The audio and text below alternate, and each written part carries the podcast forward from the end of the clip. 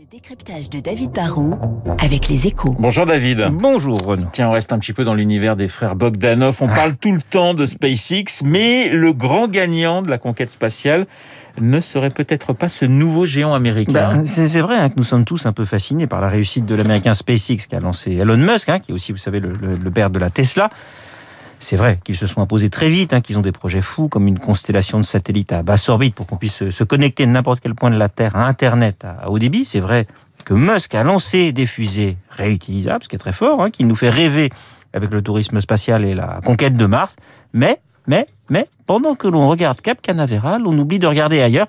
Et la grande surprise de l'année 2021 qui vient de s'achever, c'est que les nouveaux rois de l'espace, ce ne sont pas les Américains, ce sont les Chinois. La Chine est aujourd'hui une plus grande puissance spatiale que les États-Unis. Alors, technologiquement et en termes de budget, je pense que les États-Unis font encore la, la course en tête. hein. Ils n'ont pas gagné la guerre des étoiles, mais ils ont encore une vraie longueur d'avance. hein. Mais, mais la concurrence chinoise n'a jamais été aussi vive. Et pour la première fois l'an dernier, si on ne prend en compte que le nombre de fusées ayant décollé, la Chine a procédé à plus de lancements que les États-Unis. hein. C'est le signe peut-être d'un point de bascule. hein. L'an dernier, il y a eu 31 lancements aux États-Unis et 55 en Chine. Surtout, la dynamique chinoise est très impressionnante. hein. Ils n'avaient lancé que 19 fusées en 2015, 39 en 2020 et je vous l'ai dit, plus de 50 l'an dernier. Il y a une accélération et ils sont en train de construire une station spatiale rien que pour eux. Et ils ont posé un rover, vous savez, ces petits véhicules sur Mars, que, ce que seuls les Américains avaient réussi à faire jusque-là. David. Et l'Europe dans tout ça Euh, bah, faut être honnête, hein, on est plus euh, spectateur qu'acteur parce qu'on met beaucoup moins d'argent public que les Américains ou les Chinois sur la table. hein. On n'a pas la quantité, on n'a représenté que 4% des lancements l'an dernier contre 38% pour la Chine et 31% pour les États-Unis et même 17% tout la- pour la Russie, dont c'est vrai, pas mal de lancements sont commercialisés, il faut le savoir, par Ariane Espace.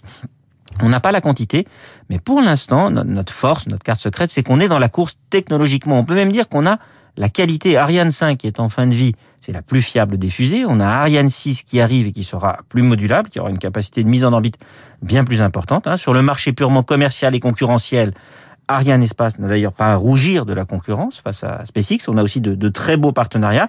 J'ai mentionné les Russes de Soyuz, mais il y a aussi les Italiens qui sont européens comme les Français et qui nous apportent les fusées Vega.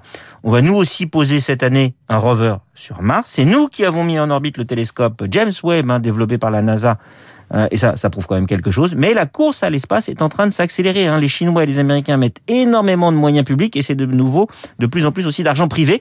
Il y a donc un risque que l'Europe soit décrochée si on n'investit pas plus. David Barou et son décryptage sur l'antenne de Radio Classique dans une petite minute. Le journal de 8h. Je vous rappelle mon invité, le politologue Dominique Régnier. À partir de 8h15 et 8h40, vous retrouverez euh, ma consoeur du Figaro, Eugénie Bastier. Tout de suite.